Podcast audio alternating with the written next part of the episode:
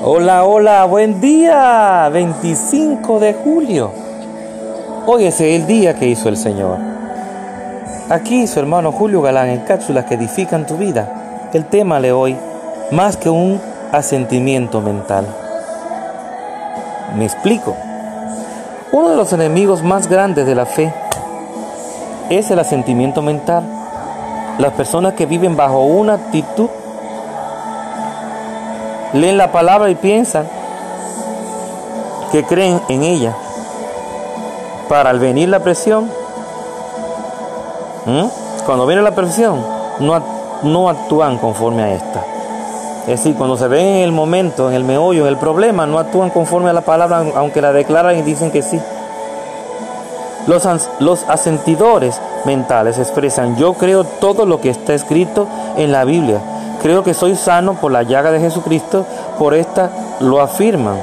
No obstante, cuando la enfermedad ataca su cuerpo, dejan de confesar por sus llagas, fui sanado y empiezan a declarar estoy enfermo.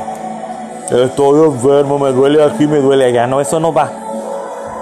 La fe verdadera cree lo que establece la palabra, incluso cuando su vida o su vista y sus pensamientos le manifiestan algo diferente a la fe. No le importa no les importa qué síntomas tengan ni cómo se vean las circunstancias. Esta, esta no titubea por lo que indique el banquero, el doctor, el abogado o el cobrador.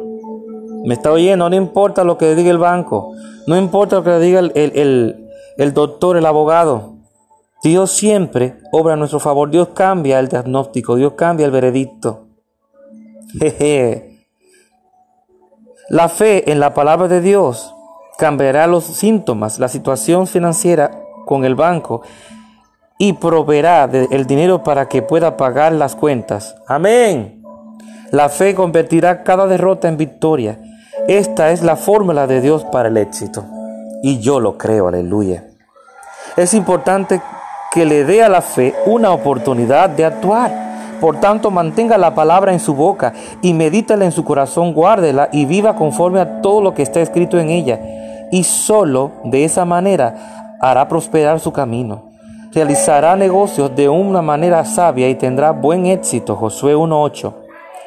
Decida hoy declarar en su corazón la palabra de Dios, creyéndola, y no hable nada que sea contrario a esta.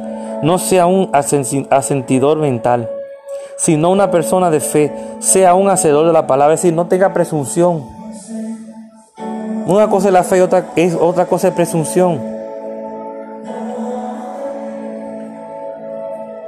Que lo que usted declare, eso mismo usted pueda vivir y se pueda reflejar en su testimonio, en su caminar, y así la gente va a entender que lo que Dios dice en su palabra es verdad. Recuerda que somos espejos donde el mundo se ve.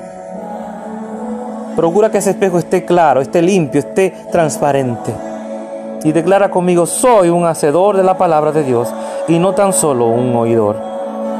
Santiago 1.22, vuelvo y repito, soy un hacedor de la palabra de Dios y no tan solo un oidor, es decir, que la pongo en práctica. Dios te bendiga, tu hermano Julio Galán y cápsula que edifican su vida.